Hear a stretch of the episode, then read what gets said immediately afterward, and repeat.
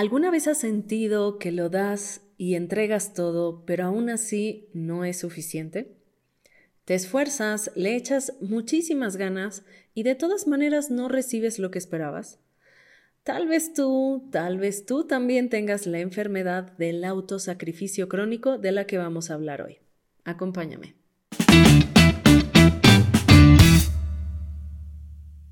Clara es una mujer independiente, responsable, súper trabajadora y desde el punto de vista social exitosa.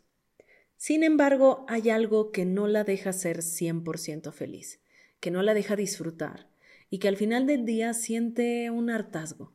Es como si estuviera montada en una rueda del hámster de la que es imposible escapar, o al menos así se siente. No me malinterpretes, Clara, como muchas mujeres y hombres, está satisfecha con su vida con sus logros, se siente agradecida con Dios, con sus padres, pero hay algo que como que no cuadra, hay algo que no encaja del todo. Conforme nos adentramos en los detalles de su vida, y como cada vez, en cada sesión, con cada persona, se pone en evidencia algo que yo ya he visto y acompañado antes. Clara padece de autosacrificio crónico. Hay señales que indican que Clara está dando más de lo que recibe. Déjame compartirte algunas. Se siente culpable a menudo, sobre todo cuando le da prioridad a sus deseos y necesidades. El nivel de ayuda que brinda es insostenible, de manera que no le queda tiempo, energía o recursos para sí misma. Siente un gran vacío emocional y es un síntoma de que no está satisfaciendo sus necesidades de afecto, amor y atención. Su sacrificio se ha convertido en una obligación, de manera que lo que antes daba voluntariamente se ha transformado en una exigencia. Necesita sacrificar algo continuamente para hacer feliz a alguien más. Se encuentra diciendo sí constantemente, aun cuando sabe que la respuesta más adecuada, natural y hasta obvia sería no. Algunas o varias de sus relaciones están dañadas, son nocivas y hasta dañinas, ya que el exceso en el dar ha generado un desequilibrio de poder en el que ella solo da y la otra persona o personas o instituciones se limitan a reclamar y recibir. Así como Clara, hay muchas personas que viven en sacrificio. ¿Qué es un sacrificio?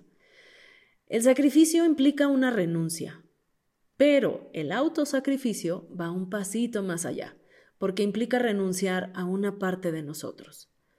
El autosacrificio es el abandono de todos los intereses personales para preservar el bienestar del otro.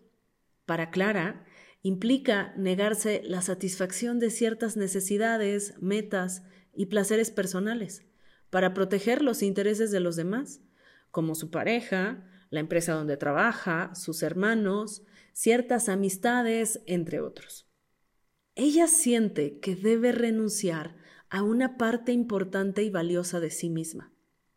Pero, ¿por qué cree eso? ¿Por qué cree tal cosa?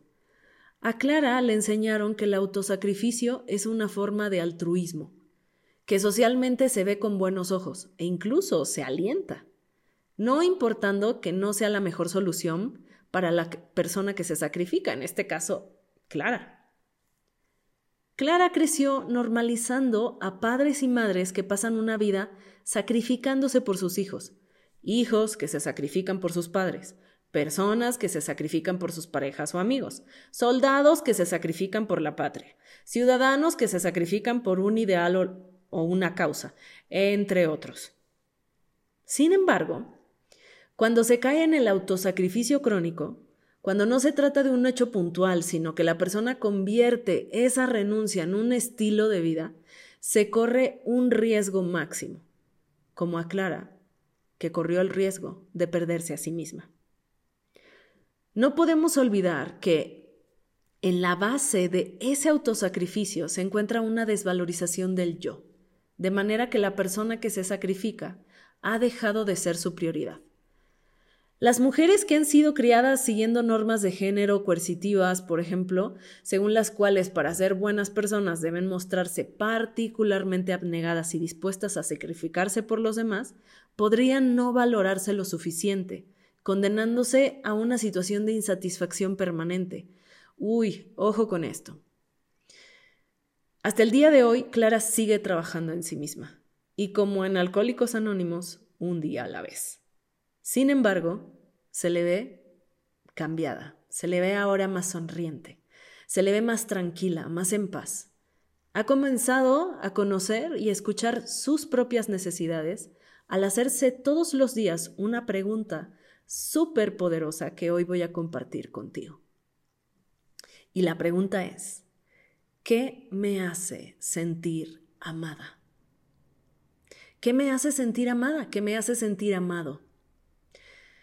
Reconociendo que cuestiones simples y complejas la hace sentir amada, puede incluso identificar justo ese instante en el que ha dejado de ser valorada, apreciada, reconocida, escuchada, atendida, en fin, en pocas palabras, amada. Ojo, no está mal de vez en cuando sacrificar un poquito por algo, por una causa, por alguien. Incluso el sacrificio, el sacrificar poquito y de vez en cuando es un acto de amor. Pero no te confundas. No confundas el de vez en cuando en una constante. Así que voy a finalizar con esta última reflexión para ti. Tus hijos, tu familia, las personas que te rodean, las personas que te aman, nunca se van a beneficiar de que te olvides de ti. De hecho, olvidarte de ti les enseña a tus hijos, por ejemplo, a no cuidarse, y yo sé que tú no quieres eso. Olvidarte de ti y sacrificarte por los demás hace que se genere una deuda impagable. Y nadie quiere andar por la vida debiendo o bien generando deudas en los demás. Nos escuchamos en el siguiente episodio. Recuerda dar clic al botón de seguir y activar las notificaciones. Si te gustó este podcast, te invito a que lo compartas con tus amigos y me sigas en mis redes sociales. Que tengas lindo día.